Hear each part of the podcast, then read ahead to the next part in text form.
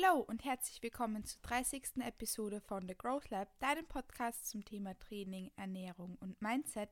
Ich freue mich, dass du auch zu dieser Episode wieder eingeschaltet hast, die an die 29. Episode von The Growth Lab anknüpft, in der wir uns angeschaut haben, warum eine bzw. wie die Verdauung überhaupt funktioniert und warum das wichtig ist. Und genau in dieses Thema steigen wir in der heutigen Podcast-Episode noch ein bisschen tiefer ein und wir schauen uns an, was macht überhaupt eine gute Verdauung aus und warum ist es für mich eventuell als Kraftsportler, Kraftsportlerin oder generell als Person, die einfach sich wohlfühlen möchte und gut performen möchte, wichtig. Zu diesem Thema hat sich die liebe Verena at mindblownphysio auf Instagram wieder Zeit für uns genommen und erklärt uns das alles ein bisschen genauer. Ich würde sagen, without further ado, steigen wir gleich ins Thema ein und schön, dass du eingeschaltet hast. Let's dive straight into it. In der letzten Episode haben wir uns ein bisschen genauer angeschaut, wie die Verdauung überhaupt funktioniert und ein bisschen über Ferrari Boxenstoff Mikrobiom gesprochen. Was ja im, wie man es früher genannt hat, die Darmflora ist bzw. war. Eine gute Verdauung, das ist nämlich genau das Thema, wo wir angesetzt haben, wie wir zum Thema Darmflora, Mikrobiom, ähm, wie wir darüber gesprochen haben, das war so das Einleitende, macht aber mehr aus. Ich sitze hier mit der lieben Verena und wir werden euch heute ein bisschen genauer darüber erzählen, was ähm, überhaupt eine gute Verdauung ausmacht, anknüpfen dann die Podcast-Episode der vergangenen Woche, die ich euch übrigens auch gerne in ähm, den, nennt man das dann Show Notes, ich glaube, das heißt professionell so, nochmal zusätzlich verlinke. Ähm, das heißt, daran anknüpfend werden wir uns heute anschauen, was überhaupt eine gute Verdauung eben ausmacht und warum das für uns wichtig ist, besonders für uns als Kraftsportler, Kraftsportlerinnen, ähm, welche Parameter es da gibt, welche Auswirkungen das hat, warum es für uns wichtig ist, das zu priorisieren und wie weiß ich überhaupt, ob ich eine gute Verdauung habe. Genau das werden wir uns heute anschauen.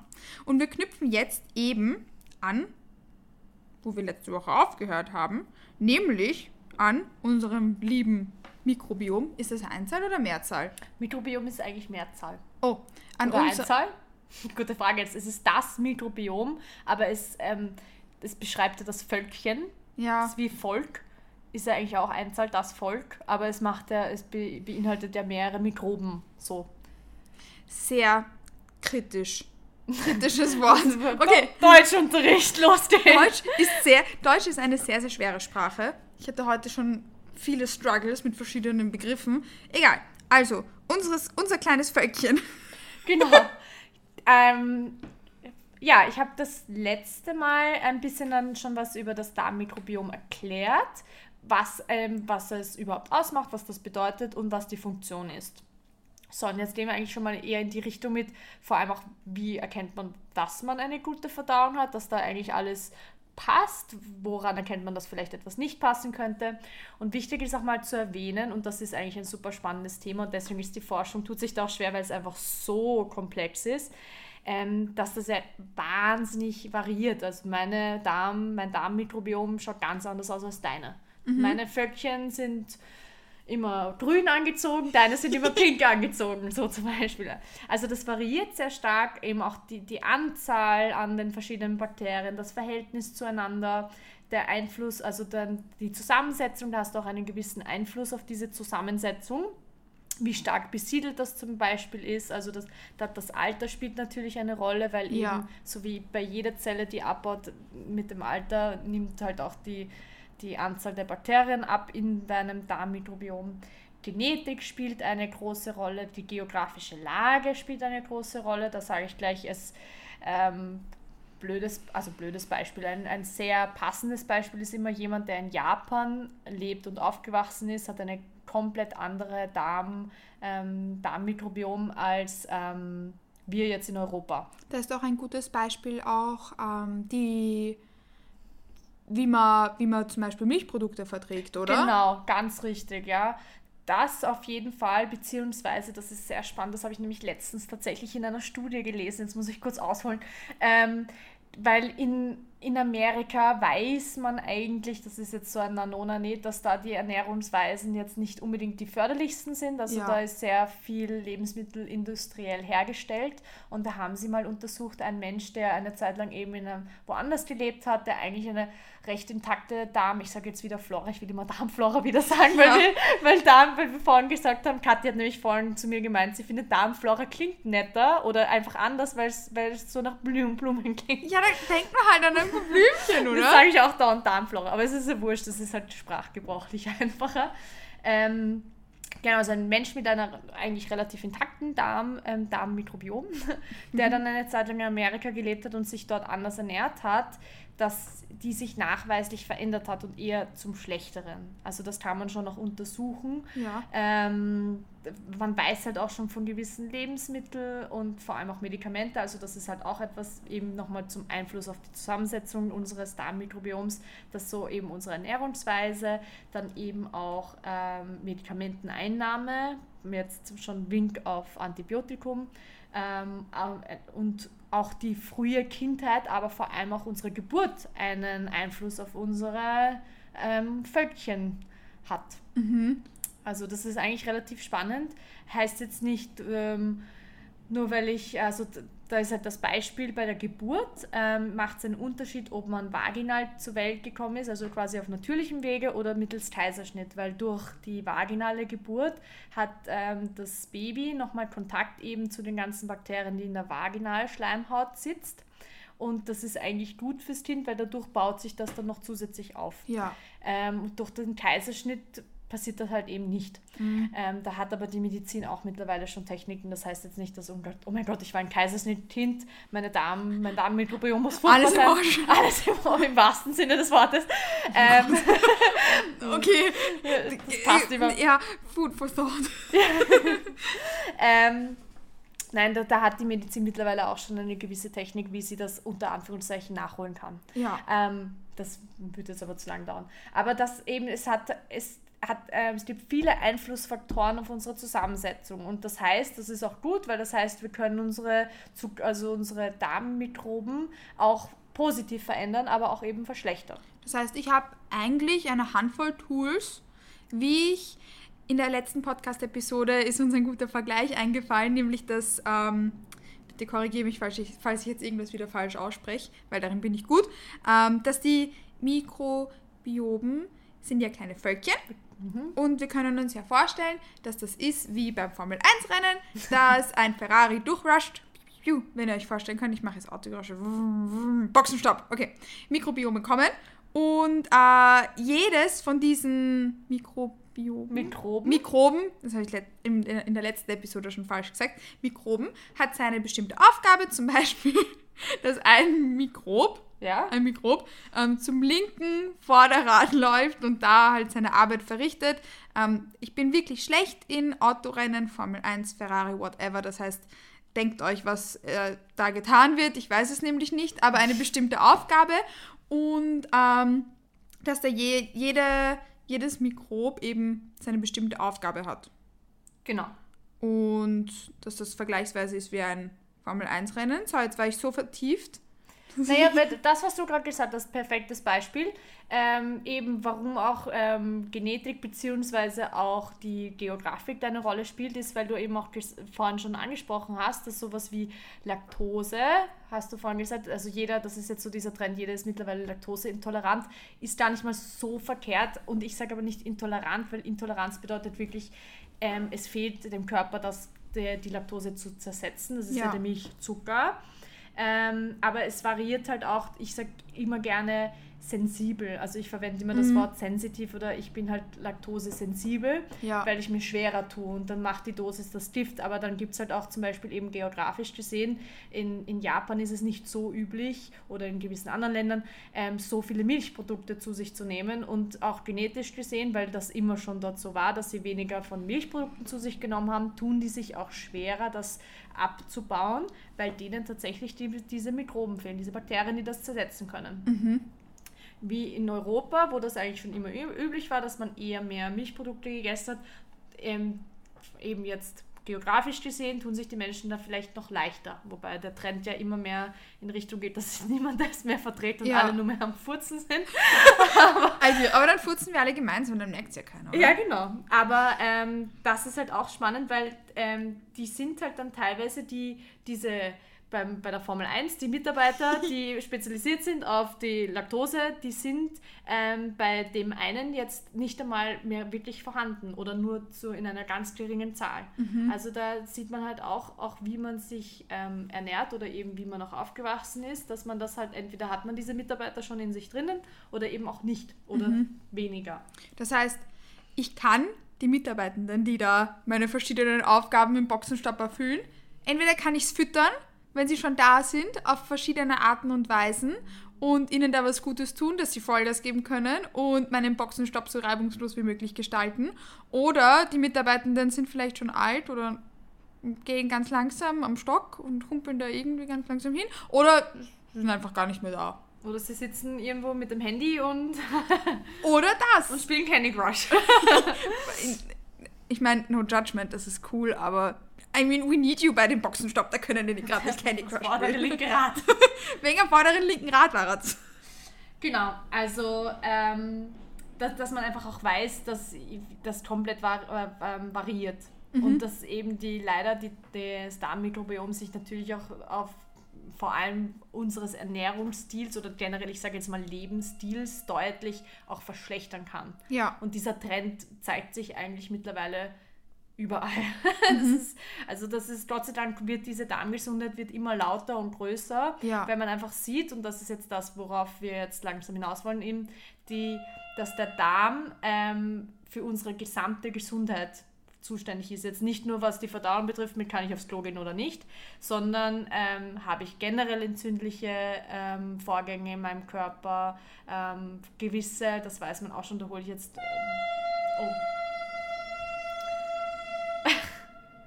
Oder ich hole nicht aus, weil anscheinend will der Zug das nicht. Da beschwert sich sogar der Zug, wenn wir nicht auf unsere Verdauung schauen. Genau. ähm, dass, ähm, so, jetzt hat mich der Zug auseinander, äh, durcheinander gebracht. Genau, dass viele Krankheiten ähm, zeigt sich immer mehr, dass die auf eine schlechte ähm, Darmmikrobiom zurückzuführen ist.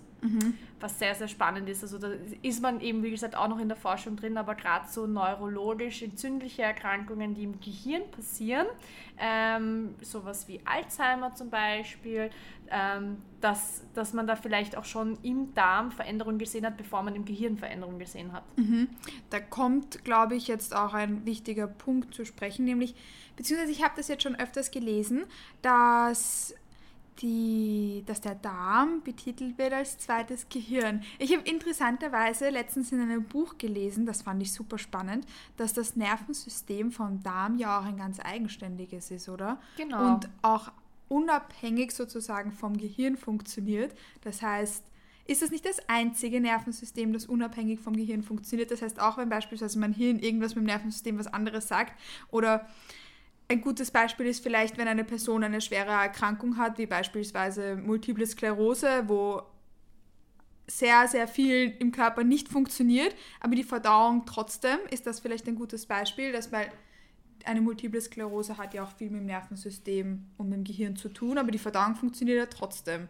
Genau, also du, du sprichst das, äh, das bedeutet enterisches Nervensystem, kurz ENS. Die meisten kennen das ZNS, gerade die Sportler, weil wir ähm, gerade beim Kraftsport immer wieder eine schöne ZNS-Überlastung haben. Ich wollte gerade Das. ZNS steht für das zentrale Nervensystem und das ENS ist das enterische Nervensystem und das sind diese ganzen, ähm, das Nervengeflecht quasi, das im Darm angesiedelt ist. Also wir haben im gesamten Darm dieses Nervengeflecht und was ich vor allem sehr spannend finde in, in der Medizin bzw. im Englischen, spricht man eben ähm, nicht vom ENS, da sagen sie oft Second Brain oder auch ähm, Abdominal Brain, also Ja. wirklich ähm, zweites Gehirn, wie du eben auch gesagt hast. Also es wird auch oft in der Wissenschaft als einfach ein zweites Gehirn angesehen.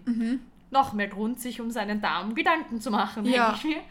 Ähm, und das zieht sich eben im gesamten ähm, Gastrointestinaltrakt durch, also im gesamten Magen-Darm, also vor allem Darmtrakt.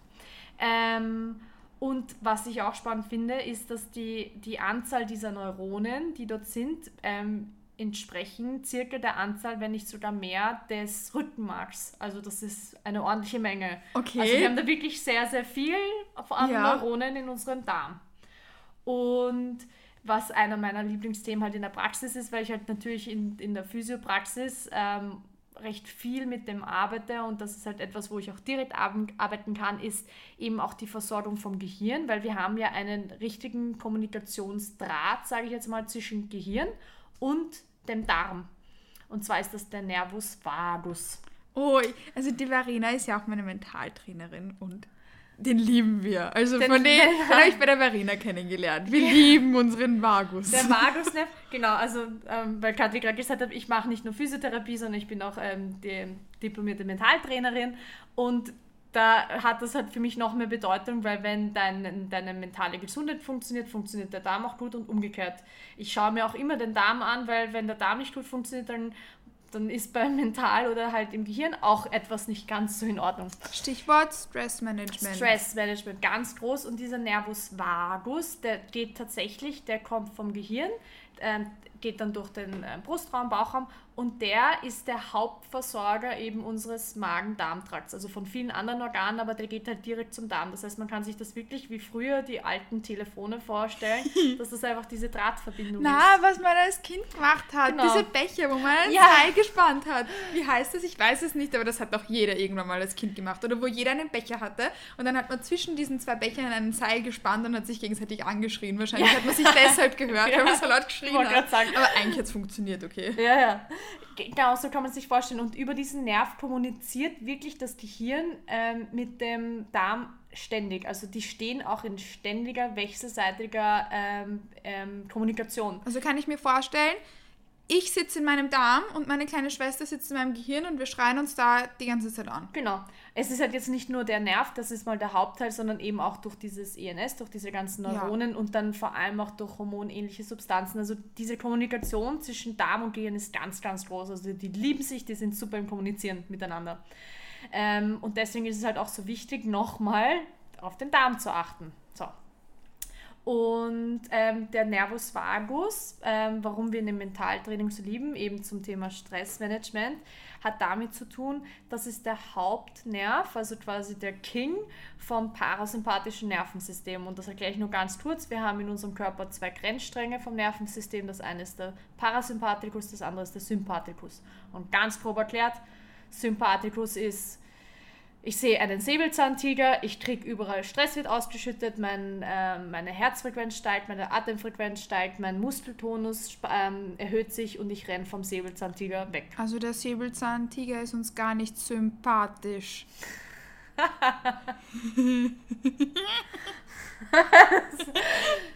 Das habe ich noch nie gehört tatsächlich und ich habe das schon so oft in der Praxis verwendet und warum hat das noch nie jemand so verwendet? Das ist sehr gut, Kathi. Ich habe gerade einen ganz fetten Grinser drauf, der Vergleich macht mich gerade so Ich glücklich. bin, auch, ich bin auch schwer beeindruckt, muss ich sagen. Und dass er mir nicht eingefallen ist vor allem.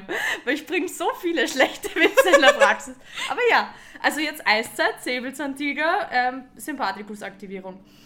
Ähm, ist ja jetzt nicht schlecht, das möchte ich dazu sagen, um Gottes Willen. Nur wenn man sympathisch aktiviert ist, das ist nur das, was bei uns hauptsächlich im Alltag vorkommt, dass wir eine deutlich höhere Sympathikusaktivierung haben. Der Parasympathikus wiederum senkt vor allem die Herzfrequenz, die Atemfrequenz, ähm, Pupillen werden erweitert, das sind nur ein paar Beispiele, aber der ist eher dafür da, dass wir halt eher, ich sage jetzt mal grob gesagt, ruhig sind, aber auch, dass die Verdauung funktioniert, weil der Hauptnerv eben vom Parasympathikus ähm, ist für eine Versorgung der, der, des Darms zuständig, Magen-Darm-Trakt. Und genau, das ist eben auch eine wichtige Verbindung. Wir haben ja schon gesagt, ihr werdet in dieser Episode herausfinden, warum es wichtig ist, dass man auf seine Verdauung schaut, auf sein Happy Gut schaut, auf seinen Happy Gut schaut.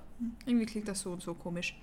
Ähm, und was da so die Rolle ähm, davon überhaupt für uns als Kraftsportler oder Kraftsportlerinnen ist. Weil ich glaube, wir wissen alle, Stressmanagement, ganz wichtiges Tool. Now we've got it. Das ist Stressmanagement. Genau, also eben nicht nur eben im Mentaltraining machen wir auch durch mentale Übungen, Stressmanagement, durch Atmung und so weiter, aber deswegen, also ich frage spätestens meine fünfte Frage in der Praxis mit, wie heißt du, was machst du? Nein, kommt gleich Wie danach. scheißt du?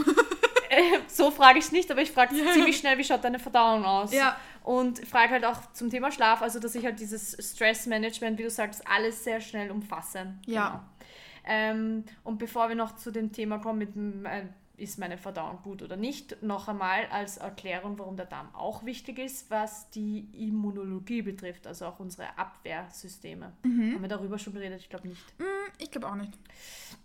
Ähm, da da geht es einfach darum, dass wir im Darm auch ein, ein es heißt darmassoziiertes Immunsystem, also es gibt den medizinischen Begriff, äh, Begriff der heißt GALT, also G-A-L-T, das, ist, das steht für Gut Associated Lymphatic ähm, Tissue, also eben darmassoziiertes lymphatisches Gewebe. Das So, klingt voll professionell. es klingt mega professionell. Ich Und wie klingt das jetzt nicht professionell? in nicht professionell klingt das so, du hast in deiner Darmschleimhaut eine ordentliche Ansammlung von lauter Abwehrzellen und die sind eigentlich auch für, für dein Immunsystem zuständig, weil Abwehrzellen bedeutet Immunsystem. Das Also- heißt, wir haben nicht nur Lymphe, wo wir immer hingreifen beim Hals und mein, meine Lymphe sind angeschwollen, sondern hey, ich habe in meinem gesamten Darm eigentlich ähm, ziemlich viele Lymphzellen und zwar machen die circa, das variiert auch von, von ähm, Quelle zu Quelle, aber circa 70% unserer Immunzellen sitzen im Darm. Also nochmal ein ganz schön großes Volk Ja. in unserem Darm, das da dafür zuständig ist, dass ich nicht krank werde, ganz Genau. blöd gesagt. Naja, und da, da merkt man eben auch, also die Hippokrates, um jetzt mal professionell noch zu wirken, Oh. hat mal gesagt, ähm, jede Krankheit fängt im Darm an. Oder, jede, oder die Krankheit sitzt im Darm oder irgendwie so.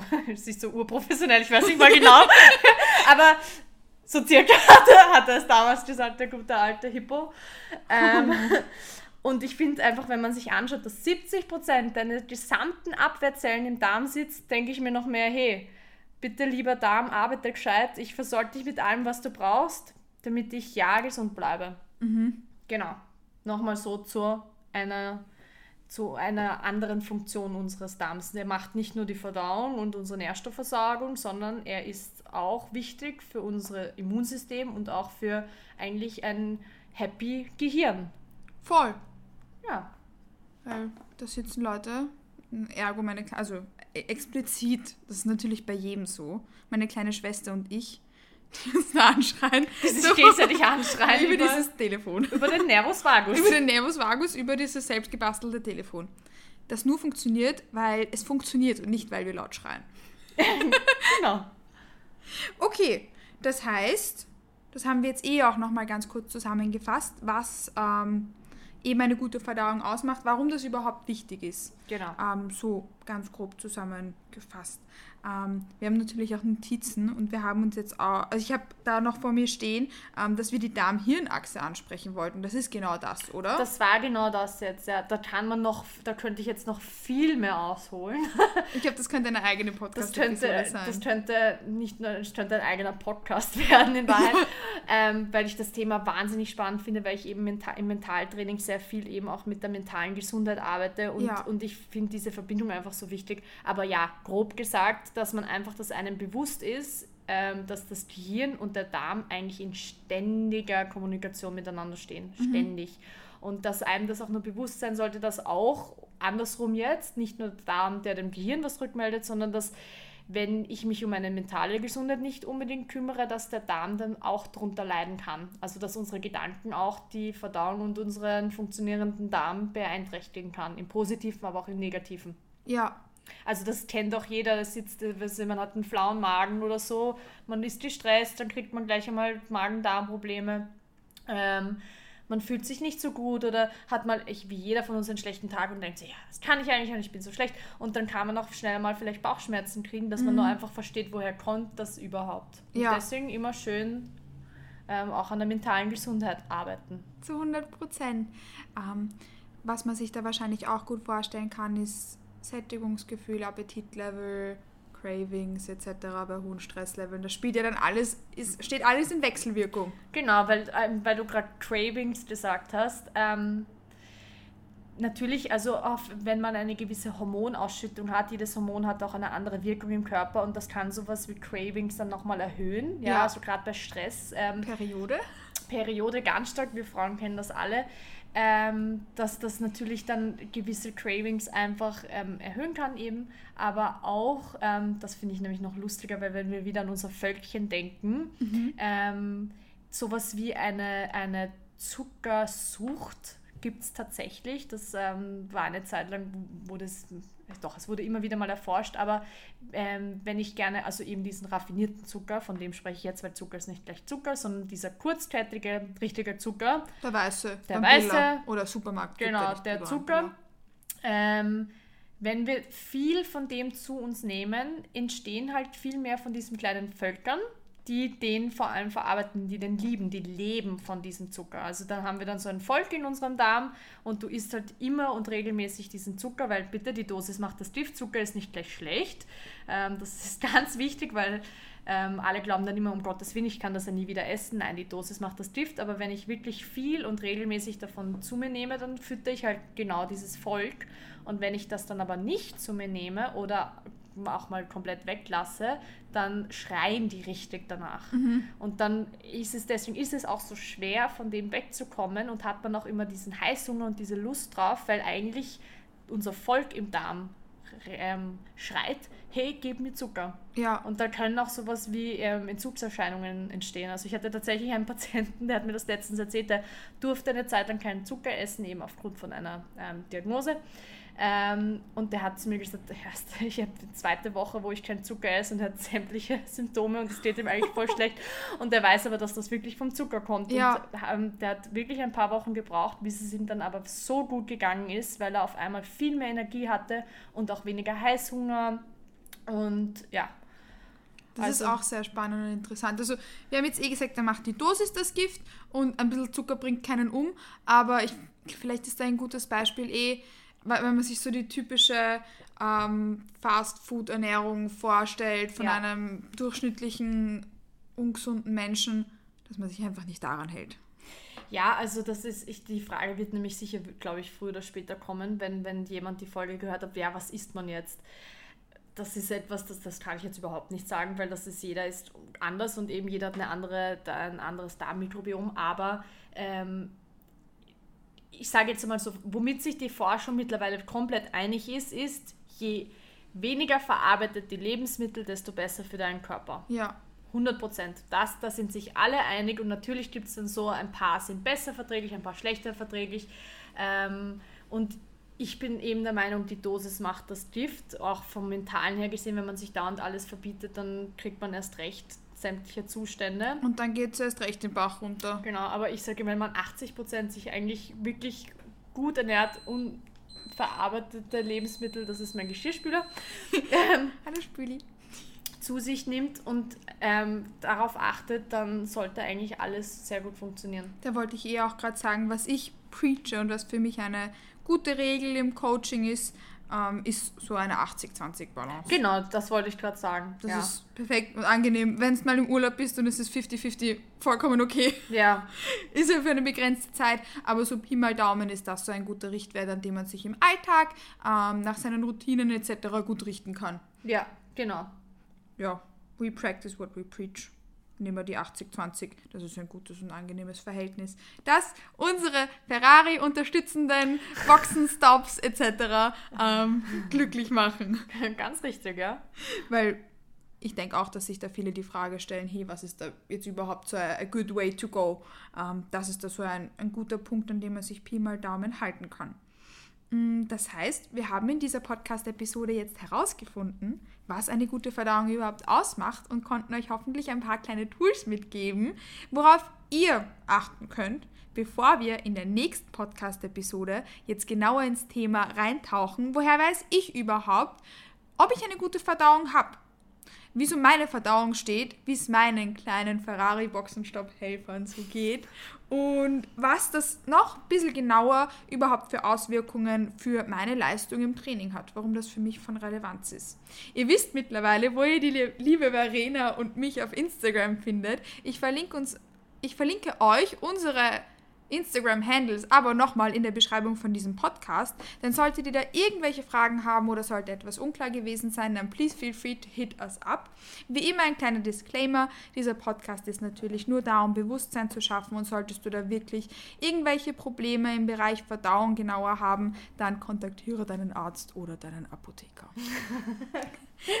Ganz richtig. Danke, Danke. Kathi. Danke dir und danke euch, dass ihr zu dieser Podcast-Episode wieder eingeschaltet habt und wir freuen uns, euch dann in der nächsten Podcast-Episode da weiter mitzunehmen. Tschüss. Bis bald!